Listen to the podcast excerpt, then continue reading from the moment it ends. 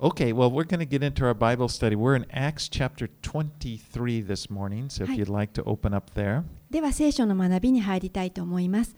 今日は使徒の働き23章、24章、使徒の働き23章を開きください。 Okay, so uh, we're kind of picking up the story. The Apostle Paul is in Jerusalem where he was arrested inside the temple area. えー23章、 使徒,の使徒パウロは、え、エルサレムの神殿の中で捉えられていました。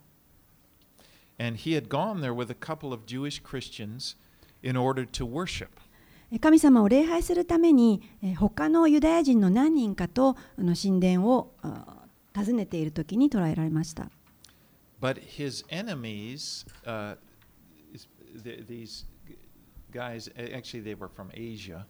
They came there and they started to spread the rumor that Paul is bringing Gentiles into the temple.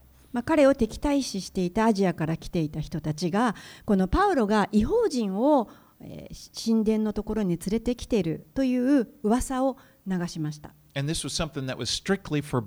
でそれは立法では固く禁じられていることでした So the word is spreading around, and this it, it turns into a riot. でこの違法人が来たという噂が流れて、えー本当にこれが大きな騒ぎになって暴動になってしまいました And the Roman soldiers actually had to intervene. They had to rescue Paul, otherwise, they would have killed him. ローマ兵士がこの立ち入ってそして、えーパウロが殺されないように助け出さなければならないぐらいの、えー暴動になってしまいました Now, the Roman tribune, the, the guy in charge of, of the military there, he's trying to figure out what's going on. Why are they doing this to Paul? And so he, he ordered the chief priests and the council to meet and to have Paul brought before them. まあ、ローマの役人の隊長たちが集まって、まあ、一体なぜ人々がこんなにパウロをこの訴えているのかということを、まあ、確かなことを調べようと思いましてパウロを、えー捕らえてそして大祭司や、えー最高法院に連れて行ってパウロを話させました。But then once again, this meeting started. It, it became an argument between the Pharisees and the Sadducees, the two groups in the council. And, and it, it almost turned into a riot. So once again, the Roman soldiers had to take Paul out of there. そして今度はパウロはあそのえ最高法院で話をしたんですけれどもそのことによって逆にまたパリサイ人とえサドカイ人たちがえその話によってえさらにえ大きな議論をになってしまって前よりもひどい暴動になってしまったのでまたローマの役人がえははい間に入ってえパウロを中から引っ張り出して兵営に連れて行きました。And then that night, in the barracks where Paul was being kept, the Lord appeared to him. そしてその夜11節ですけれども兵営の宿舎にいた時に主がパウロの前に現れました And here in, in, in Acts 23, verse 11, it says, The following night the Lord stood by him and said, Take courage, for as you have testified to the facts about me in Jerusalem, so you must testify also in Rome. 使徒の働き23章11節その夜主がパウロのそばに立って勇気を出しなさいあなたはエルサレムで私のことを証ししたようにローマでも証しをしなければならないと言われた Okay, so let's pick it up here and let's read verses 12 through 22. Junko is going to read it in Japanese, so English speakers, can you please follow along? これが前回の背景ですでは23章の12節から22節まで日本語でお読みします夜が明けるとユダヤ人たちは徒党を組みパウロを殺すまでは食べたり飲んだりしないと呪いをかけて誓った。この陰謀を企てた者たちは40人以上いた。彼らは祭司長たちや長老たちのところに行って次のように言った。私たちはパウロを殺すまでは何も口にしないと呪いをかけて固く誓いました。そこで今あなた方はパウロのことをもっと詳しく調べるふりをして彼をあなた方のところに連れてくるように最高法院と組んで千人隊長に願い出てください。私たちの方では彼がこの近くに来る前に殺す手はずを整えています。ところがパウロの姉妹の息子がこの待ち伏せのことを耳にしたので兵営に来て中に入りそのことをパウロに知らせた。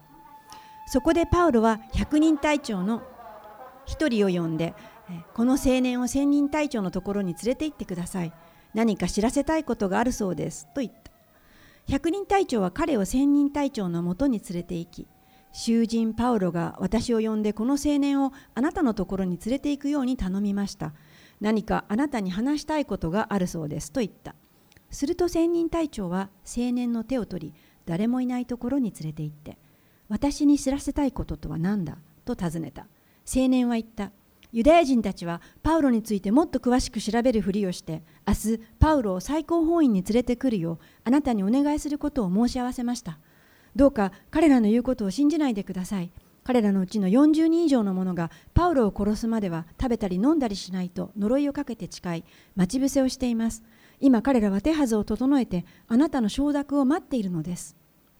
そこで仙人隊長はこのことを私に知らせたことは誰にも言うな。と命じてその青年を返した Now, these men were obviously zealots, パウロを敵対視していた人たちはかなり狂信的だったようです and they bound themselves with an oath. They weren't going to eat anything or drink anything until they had killed Paul. 彼らはパウロを殺害するまではもう自分たちは食べたり飲んだりもしないと誓いを立てました And that would have meant they would put themselves under divine judgment if they didn't fulfill this vow. そういった誓いとはもし彼らがそれを果たさなければ自分たちが神の裁きに遭うというものです.大変愚かなことです You know, it's it, it's uh, if you remember, Jesus taught in Matthew chapter five. He said, "Don't make oaths. Just you know, don't don't say silly oaths. Like just say, let your yes be yes or your no be no." イエス様はマタイの福音書5章33から37節でこのように言いましたこの愚かな誓いを立てるのではなくむしろあなたは「はい」には「はい」あなたの「いいえ」を「いいえ」をするようにと教えなさいと So these guys must have ended up being pretty hungry and thirsty. 彼らはもう大変お腹が空いて喉が渇いていたに違いがありません But here's an interesting part of the story. It said Paul's nephew heard about this ambush and he told it to Paul. えーちょっと興味深いのはパウロの甥っ子にあたる人がこの待ち伏せの陰謀を知ってそしてパウロに知らせたと書いてあります。And, you know, Paul has let it be known that he is a Roman citizen, and as a Roman citizen, he needs to be, he has rights. まあパウロはあの捕らえられてからあのローマの市民であるということが知らされました。ローマの市民である以上は彼の扱いはあの良いものでした。And, and as a, one of these rights, he would have, people would have been allowed to visit him and, and uh, to, s- to take care of his personal needs. まあ良い扱いを受けてあの人の面会ができたり必要な物資を調達されることすることがパウロは許されていました But I don't know if you're like me, but it, you know, when I first read this, I go, what? Paul has a sister? で皆さんどう思ったか分かりませんけれども私はこれを初め読んだ時にえパウロ お姉さんいたの？と思った。You I, I just never heard. What was she like? その姉妹って一体どんな感じの人なんだろうと思ったんです。なんかちょっといろいろ命令するようなお姉さんかし。ポールみたいなこういった顔してたのかな。まあ、パウロの家族については私たちは何も知る由がありませんけれども。and asks that his nephew be brought to the tribune, wh- who would be the, his lead, the leader over, over them, to tell the story.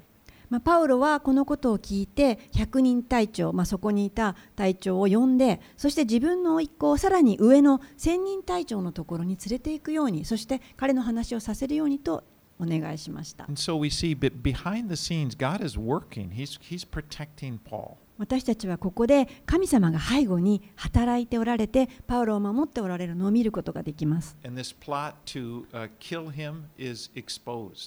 敵対してた人たちのパウロを殺害するという陰謀はバレました Okay, let's read now 23 through 30.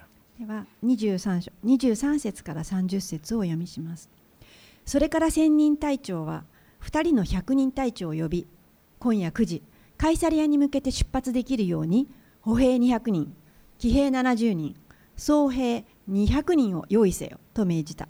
またパウロを乗せて無事に総督フェリクスのもとに送り届けるように馬の用意もさせた。そして次のような文面の手紙を書いた。クラウディアス・リシア謹んで総督フェリクス閣下にご挨拶申し上げます。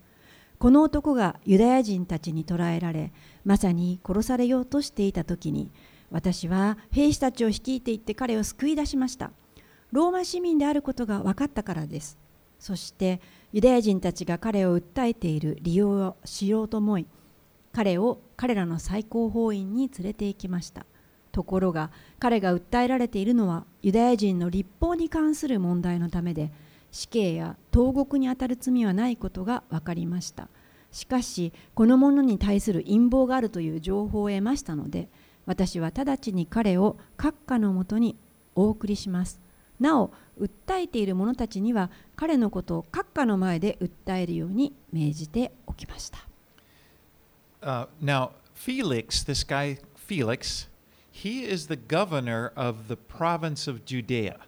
この手紙の後先になっている総督フェリクスという人はエルサレムがあるユダヤ人の州知事です Now, this is it's ruled by Rome, and, and it's divided into provinces. Judea was the province that Jerusalem was a part of. まあ、ローマによって支配されていたので、えーユダヤ州ですねエルサレムがその中にありました But this guy Felix, he was an unusual governor in that he had once himself been a slave. まあ、このフェリックスという人はとてもこの珍しい経歴を持った人でした彼は一度奴隷であったんです昔 And his older brother Paulus was a secretary of the treasury during the reign of Emperor Claudius. I mean, basically, his, his brother had an important job and, and influence in the Ro- Roman government. でまあ彼が知事になったいきさつは彼の兄である、えーパラスという人がすでにもうこの重要なあの、えー政治的な地位についていたんです、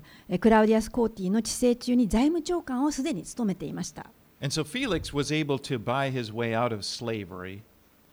なので、え総督フェリックスは自分がこの奴隷から解放されるように、えーし市民権を得ることができました.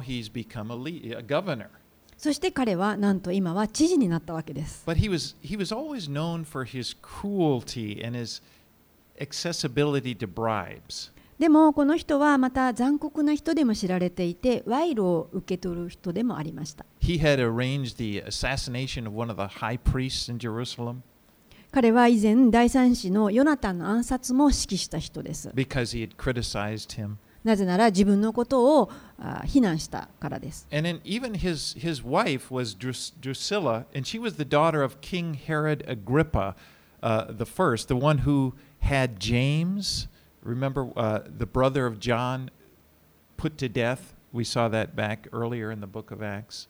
またこのフェリックスの妻のドルシアという人がいるんですけれどもその人は、えーあのヨハネの兄弟ヤコブのことを死刑にしたヘロデ・アグリッパ王の娘でしたこのことについては使徒の、えー働きに書いてあります I mean- 12章 Sometimes people get turned off with history, but it's quite interesting. These are historical characters, and if you kind of keep track of them, it's it's interesting how their lives touch one another. まあ、この歴史って聞くとちょっと難しくてあの見たくないところもあるんですけれども、まあ、これは歴史的な事実でありますのでいろいろと見ていくと一つ一つ関連づいていいと思います。 But then there's this letter of introduction uh, from Claudius. It says the letter begins, Claudius Lysias to the excel- to His Excellency the Governor Felix. でまあ、この26節手紙を書くわけですけれどもまず最初に彼はクラウディアス・リシアというふうに始めます謹んで総督フェリックス閣下にご挨拶申し上げます I mean, they had these names. Uh, Claudius would have been his Roman name, and and uh, uh, Claudius was his Roman name, which he adopted when he became a citizen, and Lysias was his original Greek name. この書き手の専任隊長の名前ですね。クラディアスとはえーローマ人となってからの名前です。彼は市民権を得てからつけた名前でしょう。そしてリシアというのは彼のもともとのギリシャ語の名前でした。Anyway, they, he, he explains who Paul is. Paul is a Roman citizen, and he doesn't know what to charge him with. You can't just keep a Roman citizen in jail, you have to have a charge. で彼はこの手紙の中でパウロの説明をしているわけです。パウロはローマ市民であることが分かりました。でもなぜ訴えられているのかは分かりません。Th- This is similar. Remember Jesus when he was before Pilate? Pilate said, Well, what do you want me to charge you? They're, they're sitting there, you know, they want to put him to death. He said, For what? You know, what is the charge? これはイエス様が捕らえられた時に似ています。彼も総督ピラトのもとに連れて行かれた時総督ピラトはこの一体なぜ人々がこのイエスという人を死刑に従っているのかわからないと言っています。この人が一体どんな悪いことをしたのか。So let's read 31 through 35. 続けて31節から35節をお読みします。そこで兵士たちは命じられた通りにパウロを引き取り夜のうちにアンティパトリスまで連れて行き翌日騎兵たちにパウロの護送護護送を任せて兵営に帰った。騎兵たちはカイサリアに到着すると総督に手紙を手渡してパウロを引き合わせた。総督は手紙を読んでからパウロにどの州のものかと尋ねキリキア出身であることを知ってお前を訴える者たちが来た時によく聞くことにしようと言った。そしてヘロデの建てた官邸に彼を保護しておくように命じた。So now, if you keep keep an eye, uh, keep in your mind, they were in Jerusalem, and now Paul, i i the dis- plot was discovered to kill him, and so they they they have this heavy guard, and they bring him all the way up to Caesarea, which is on the coast, north, the Mediterranean coast, in the northern part of Israel. この、えー カイサリアという場所ですねイスラエルの北部地中海沿岸の都市ですけれどもそこにこのパウロを連れていくんですけれども、えーそこまで、えーまずはですね途中までパウロを護送してそして、えー最後向こうまで連れて行ったというのが分かると思います。And in Caesarea, this is where this was the headquarters for the Roman government in Judea. この、ローマの政府機関の所在地となっていたのがカイザリアです。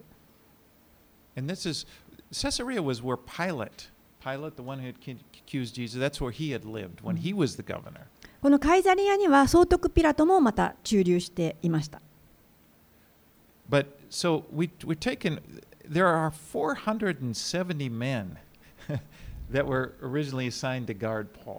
まあ、そこまでパウロをこう連れていくわけですけれどもその距離470人が、えー護送するために、えー用いられたことが分かっていま and they す。described it. But basic, you, you can kind of guess what happened. That that uh, all of them probably guarded Paul to get him safely outside the city, and then the seventy horsemen and Paul would have would have traveled all night to get up there to Caesarea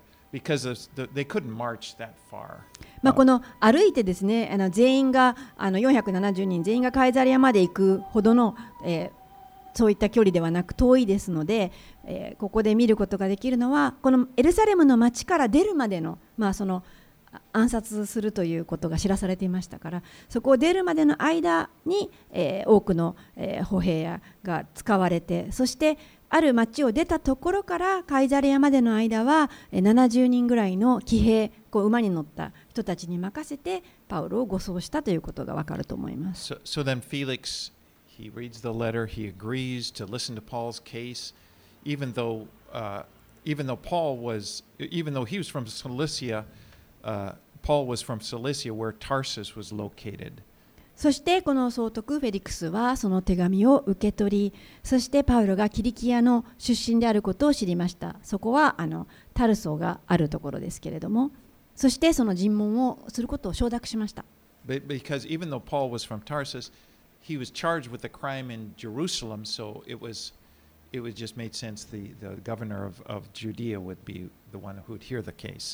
まあ、このパウロ自身はタルソがあるキリキア出身のものでしたけれどもこの事件が起こったのはエルサレムだったので、まあ、それに属しているということで総督フェリクスはそのケースを裁判をすることを受け入れたわけです、Okay, let's go to 24, 1 through 9. はい、では24章に入りまして1節から9節をお読みします。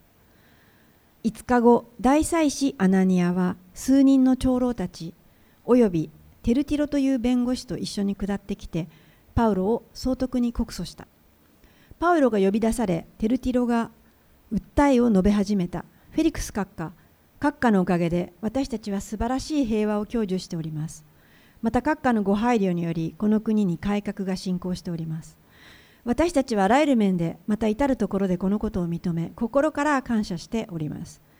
さてこれ以上ご迷惑をおかけしないために私たちが手短に申し上げることをご寛容を持ってお聞きくださるようお願いいたします。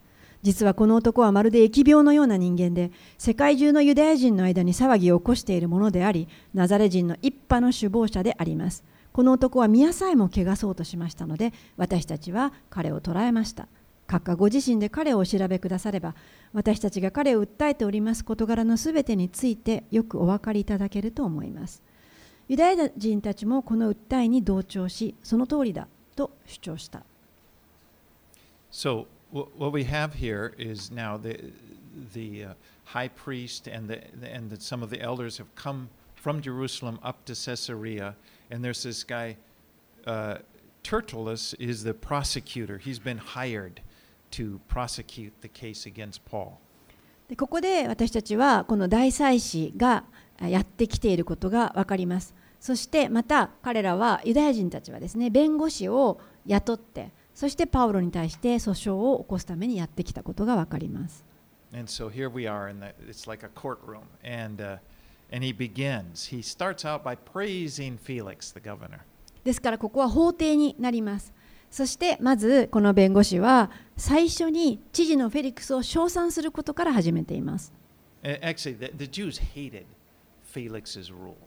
でも実際はユダヤ人はこの総督の支配を嫌って憎んでいました。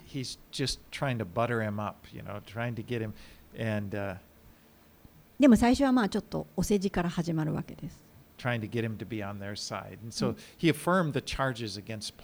自分たちの方に引き込むためにそういった挨拶をしてそしてパウロを告発するのは当然だと肯定させます。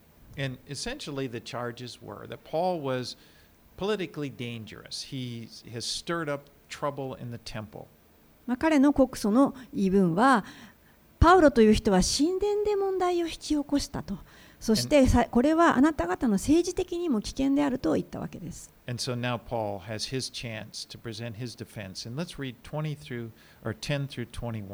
そして、次にパウロは自分を弁護する機会が与えられます。10節から21節をお読みいたします。その時総督がパウロに話すように合図したのでパウロは次のように答えた。閣下が長年この民の裁判を司って来られたことを存じておりますので喜んで私自身のことを弁明いたします。お調べになればわかることですが私が礼拝のためにエルサレムに登ってからまだ12日しか経っていません。そして宮でも街道でも町の中でも私が誰かと論争したり群衆を扇動したりするのを見た者はいません。また今私を訴えていることについて彼らは閣下に証明できないはずです。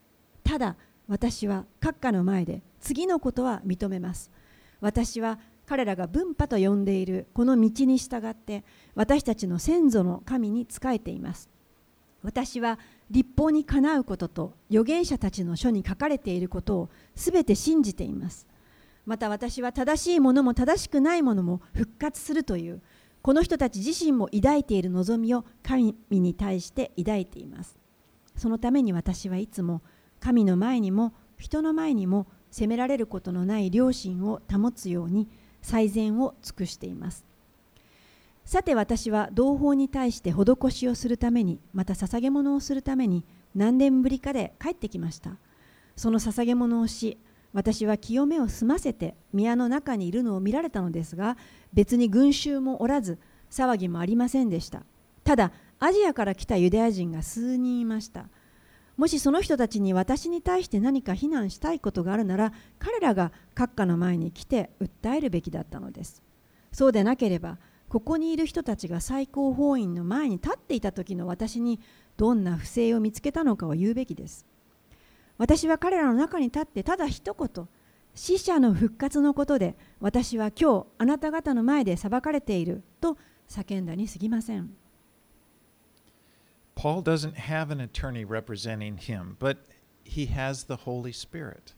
パウロには弁護士が雇われてはいませんでしたが精霊が共におられました。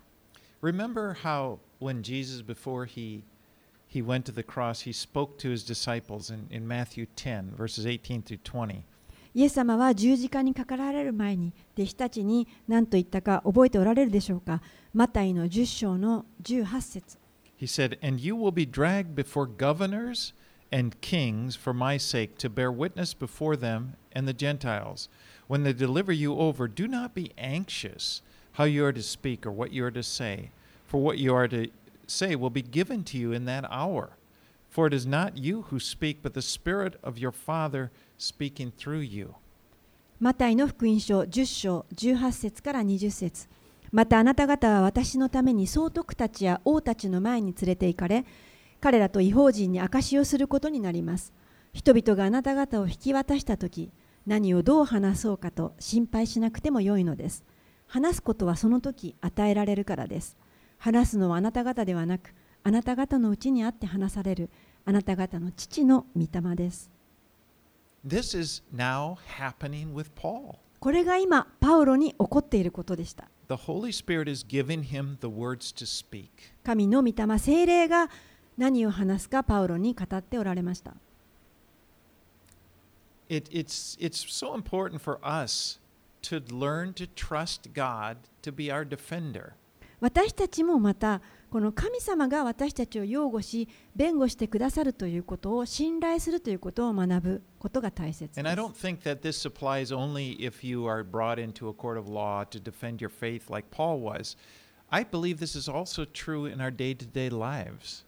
これはパウロのように何も法廷に立たされた時に起こるということではありませんそうではなくてあなたの日々の生活日常生活でのことです You know, one of the most difficult things in life is to be falsely accused. 皆さん人生の中で最も辛いことの一つは冤罪、まあ、濡れ衣などで告訴されるということです。You, you, you ever been falsely accused? I'm sure 皆さん.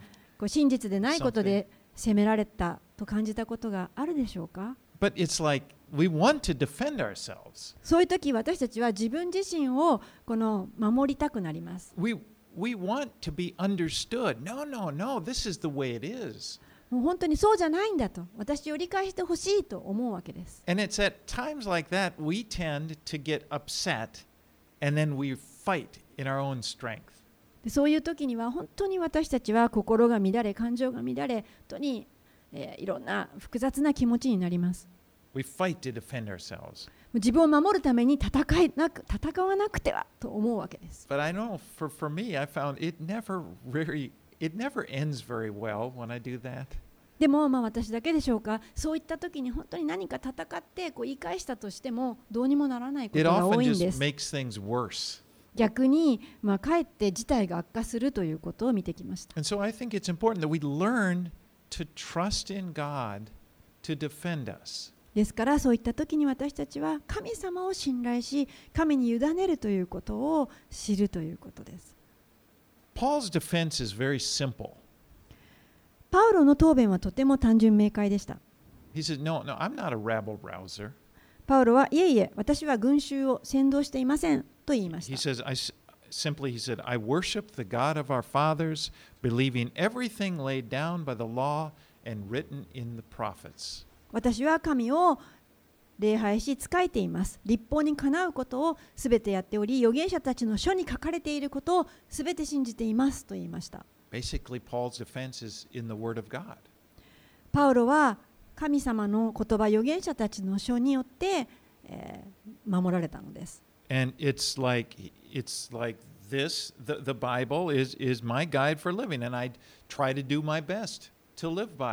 彼が言っているのは、この預言者の書、つまり聖書が私の生きるためのガイドであり、私は最善を尽くしてこれに従って生きています。He says, I have a clear conscience before God and men. 神の前にも人の前にもこの御言葉にあっては責められることはありません。I love that because it, it, it puts the right perspective. It's like it brings God into it. The main thing, the main issue is what does God think about it? 私は本当にここがとても好きです。なぜなら神様をこの人生の、まあ、誤解されたりいろいろな問題の真ん中に持ってきているんです。これが一番大切な重要なことです。神様が私をどう思っているのか What does God think about my life? 神様が私の人生命をどうお考えなのかが一番重要です And so, like, I think like this philosophy of Paul, it should be our philosophy. It's just like, well, I believe in God, I believe in His Word, and I try to live by it. パウロが持っているこの哲学思想の基本ですこれは私は神を信じているこれも私たちのまた基本であるべきです私は神を信じている神の御言葉を信じている Now, I'm not, I don't mean by that to imply that I'm perfect or that we are perfect. Of course, we're not.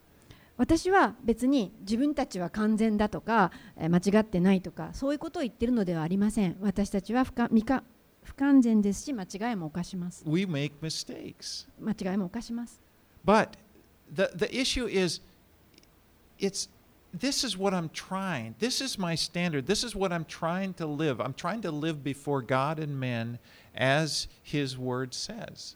でも私たちはこの聖書を信じて生きようとしているものなんだ神の御言葉に立っているのだというここが問題なんです。And if, if, if I see by the word that I'm not living, well, then I'll, I'll, I'll make corrections. But the whole issue is it's not, do you see the difference between that and trying to control what people think about you?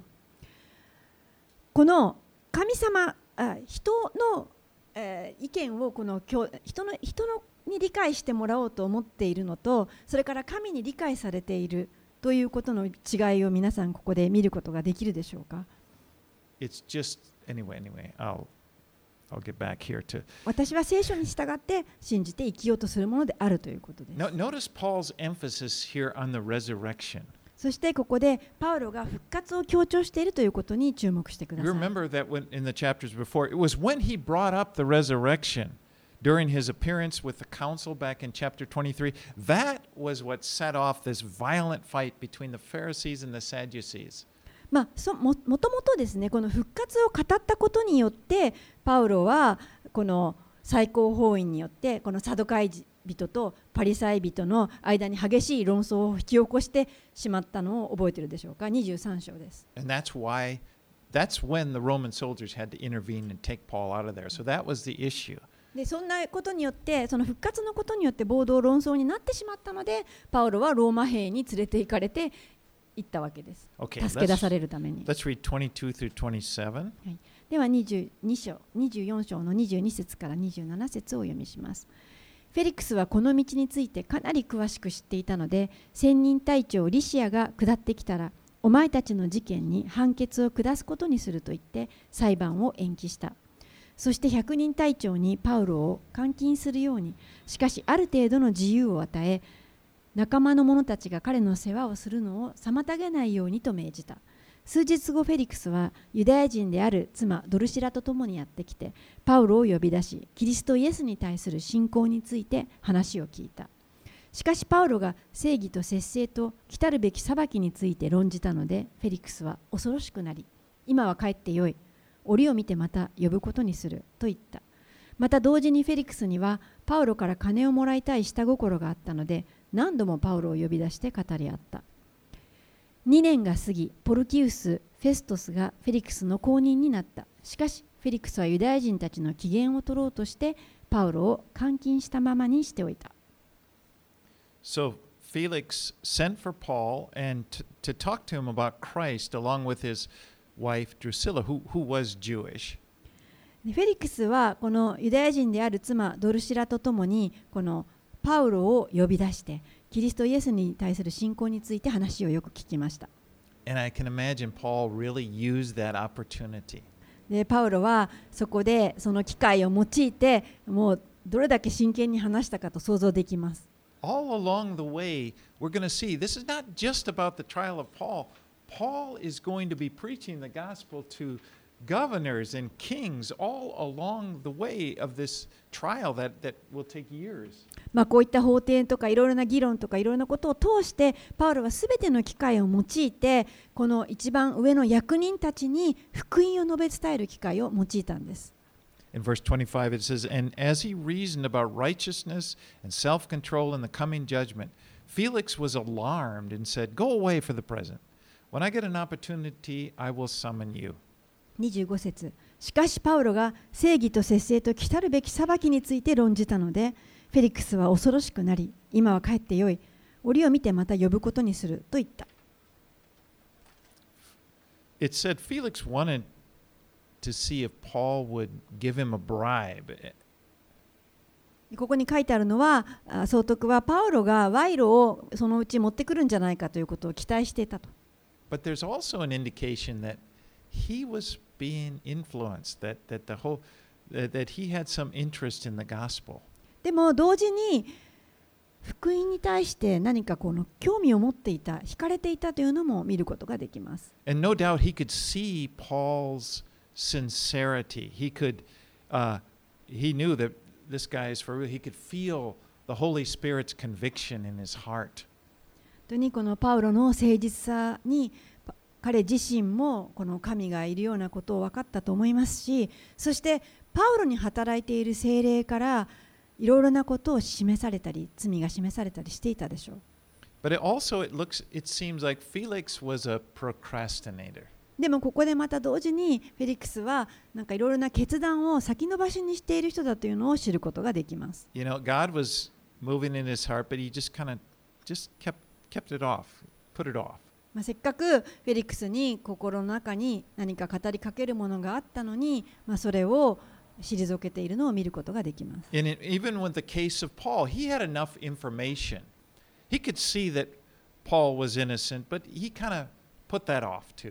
ここにあるように、パウロの裁判のことも彼はもう十分に情報を得ていたわけですから無罪放免にすることもいつでもできたわけですけれども延期にしたと書いてあります。But this guy, Felix, had such a great opportunity. Like most people in the history of the world have never had this opportunity. He had the Apostle Paul personally sharing with him, you know, these sessions and telling him about Christ.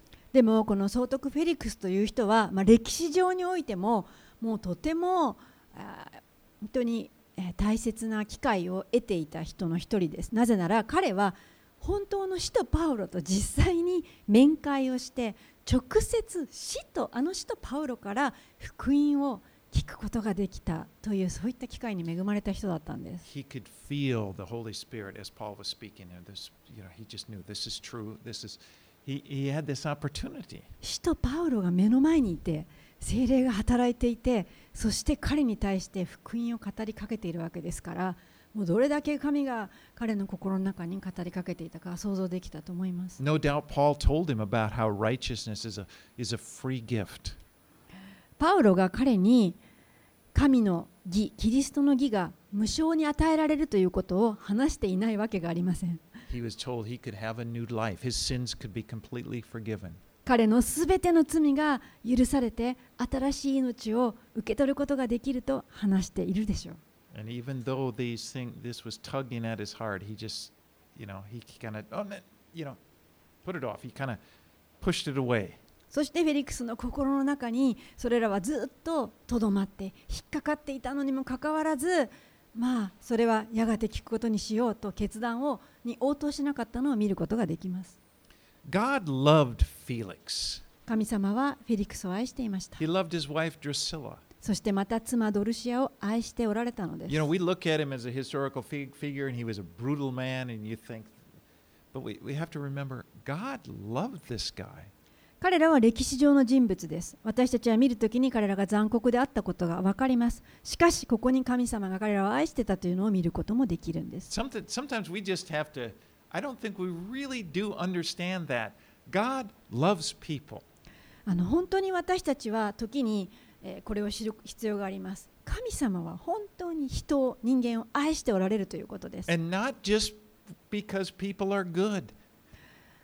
その人たちが何か良い行いをしている善人だから愛しておられるのではありません。Not just because we are lovable. その人たちが愛されるべきそういったあ好かれる人だったからではありません。God loves us because He is love.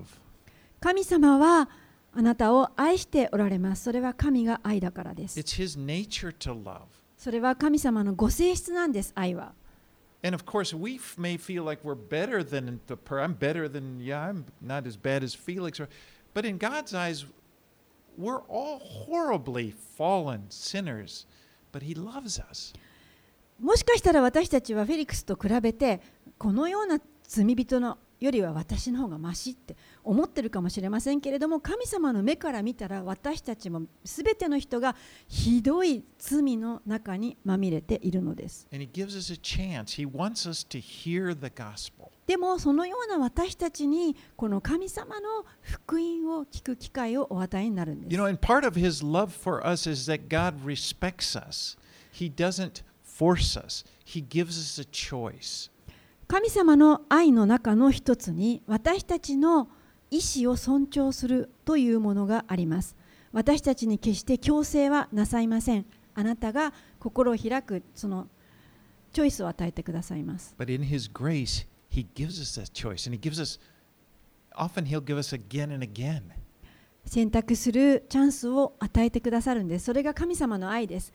時々えよく神様はそれを何度も何度も与えてくださいます。I am sometimes, when I look at my life, I am amazed at the patience and the, the opportunities that the Lord gave to me uh, in my, my personal life. まあ The 私の Lord gave 人 me 生 many をみ opportunities. あのみ振り返ってみると私も救われるまでに何度も何度も機会を与えられていたということを思い起こします。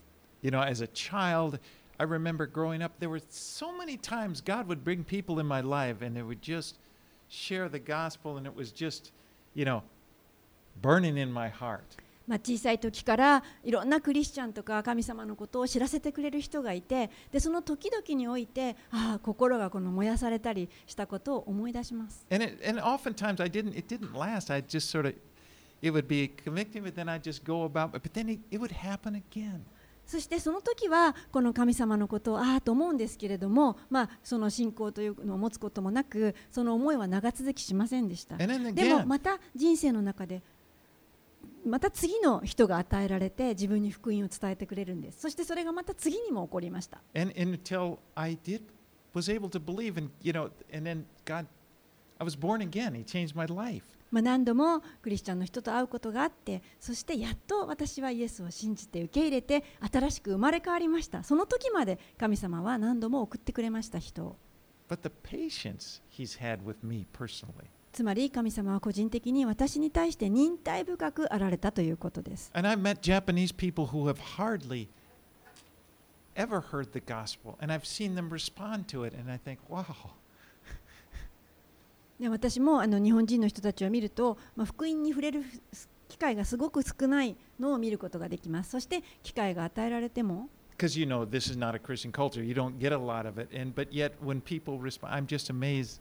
Praise God. であんまりそ、ね、で本当になかなか福音を聞くチャンスがないんですけれどもそれでもこの日本人の人たちが福音を聞いて受け入れているのを見ると私はあ神様は素晴らしいと褒めたたえます But back here to Felix and Drusilla, there's no evidence that they ever responded to the gospel. で、えー総督の、えーフェリえーフェリックスと妻ドルシアの話に戻りますけれども、えー彼らが、えー果たして神様を信じたかどうかということは、えーここに私たちは知ることができませんかそのように書かれるということはありませんでした.本当にもったいないことだったと思います。But there is danger. There is spiritual danger in procrastination when it comes to spiritual matters. 私たちには本当に何かこの決断を先延ばしにするというのが本当の危機になることがあります。特に霊的な事柄において。Hebrews chapter 3, verse 7, and in, in the first part of 8 says, Therefore, as the Holy Spirit says, Today, if you hear his voice, do not harden your heart as in the rebellion. ヘブル人への手紙の3章の7節にこのように書いてあります。ですから聖霊が言われる通りです。今日、もし御声を聞くなら、あなた方の心をかたくなにしてはならない。あなたあら荒野での試みの日に神に逆らった時のように。Oftentimes, the devil's temptation is not just to reject the things of God, but it's kind of a temptation. Well, just, just wait. 悪魔がこの神様にあなたが従わないように誘惑してくる方法の一つはこの神様を拒否しなさいとか否定しなさいということではありませんそうではなくてちょっと待ちなさいという形であなたをあ誘惑します When you're ready, you know, when you're ready, you, you, you can you can do this, you can receive this when you're ready. お前が準備ができたらその時でいいだろう Someday you're gonna, you know, someday I'm gonna live for Christ, but you know, just not now. 今じゃないよきっといつの日かあなたは神のために生きるようになるよ But you know how that works. Someday never comes. でも皆さんご存知ですよねいつの日かって来ないんですよ There will be distractions. その時にはまたいろんなことがバタバタして気を散らすようなこと起きるんですよ And the way you feel about God may change. You may just, in the future, even though you may have a hunger for Him that you're kind of putting off, maybe that, that hunger could disappear. 今はあなたは確かにそのことに対して神に対して上かわきを持っておられるかもしれませんけれども時がつるにつた経つにつれてそれは薄れてなくなってしまうんですよ But that day never came. Some day never came for Felix and his wife, apparently. まあやがていつかねという日はフェリックスとドルシアには来ませんでした And so, you know, if you feel Jesus, you know, knocking at your heart or whatever,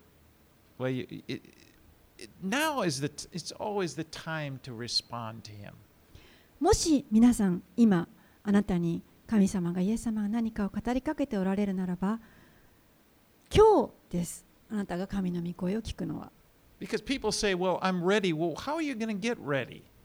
人々はよく言います。あのいつかもっと準備ができたらでもあなたはいつその準備ができたと知るようになるんですか Jesus already did everything. All of salvation was accomplished by Him at the cross. There's nothing for you to do. There's no getting ready. イエス様はもうすでに人を救いに導くために十字架で完全にその技を成し遂げてくださいましたイエス様の方では完全に準備ができたんですあなたは何の準備をするんですか Of course, I'm speaking to those who don't know Christ. これは今誰に言ってるかというとイエス様を知らないキリストを信じてない人に対して言ってるんですけれども But I mean, before Christ, we're already we're sinners. We're we're we're hopelessly lost. There's nothing. We're we're we're ready for. That's who salvation is for. That's why Jesus died on the cross. 私たちすべての人は神様の前から神の目から見たら失われているものですみんなが罪人です。そして私たちにできることはただ一つ。神様がすでに行ってくださった救いの技を信じて受け入れる。それだけなんです。それが私たちにできる唯一のことで the す message of God's grace comes to us. It's like our part is yes, thank you.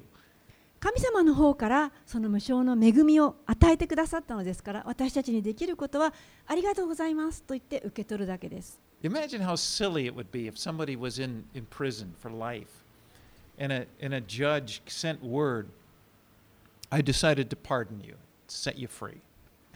ちょっと想像してみてください。ある人が牢獄に閉じ込められています。獄屋の獄中です。そして、偉い人がやってきてこのように言います。今日、あなたを解放します。自由になりました。さあ、獄中から出ていきなさい。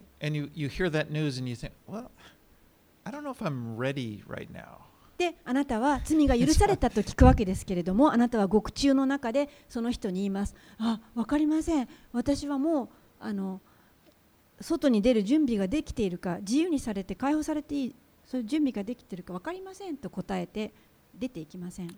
I think I said ちょっとそれは馬鹿げてると思いますけれども、ちょっと想像してみてください。Two years have gone by since Paul was arrested. さて、パウロが捕らえられてから、ここから2年が経つことになります。These, these are not two years. I mean, that's a long time, いいですかここから2年です。ちょっと長いですね。but they haven't been wasted years. でも神様はえーそれを無駄にはされませんでした。As we see, God is using Paul even in prison. 神がその牢獄の中にいる間もパウロを用いられ続けているのを見ていきます。And in fact, right now, his prison up there in, in haro harrods pretty comfy まあでも今彼はヘロデのこのプラエトリウムという宿舎にいるんですけれどもちょっと官邸みたいなところで割とこの快適な暮らしをさせていただいてました。南京生活。まあ人や友達が訪ねてくることもできたわけです、ね、あの地中海の沿岸の,あのそういったね、海沿いであの軟禁ではあった生活ではあったかもしれませんけれども割と快適に暮らしていたと思います.私たちはここで見ることができますパウロの人生は神の見ての中にありました Paul just says, I'm content. I'm content to live in a, you know, in, in, in in a cushy situation, in a difficult situation. パウロは言いました私はどんな時にも満たされています苦しい時にも嬉しい時にも He's going to find himself in, in, in difficult place. He's going to be in dungeons. ダンジョン He, Paul will be in a, dun, a dungeon, a prison, Ah. a, a bad, stinky, と dark. ひどい獄中にいることにもなります.ローマの後で今は he's, まだいいところにいる he's という going こ to と find himself persecuted and beaten. You know, he's, he has a rough life, but this, his life is in God's hands. まあ後でちょっともっとひどいところにえー閉じ込められることになりますけれども彼の見て彼の命は神様の見ての中にあって守られていました And then we see, as he's going through these trials, we see it's almost like Paul is in control. He's on trial, and they're all sitting around, and he's telling them about the resurrection and about the life of Christ, and it's like, he's fine. で彼はそのような法廷の中で裁判を受けていたわけですけれども彼は復活の話をしていてそして、えー大丈夫でした His, his, he knows his life is in God's hands, and when God determines, okay, that's enough, it's time to come home, then he's ready.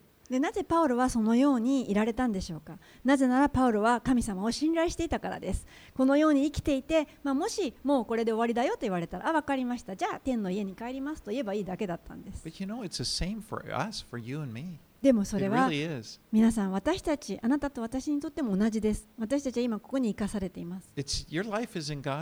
あなたの人生、命も神の見てのただ中にあるんです。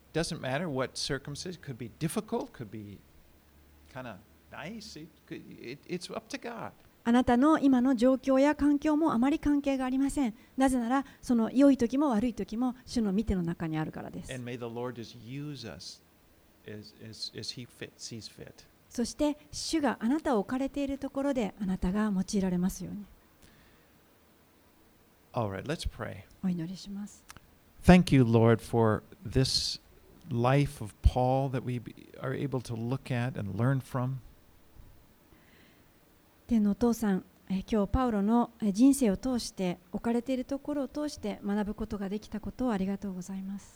Thank you for this life that you've given to each one of us. And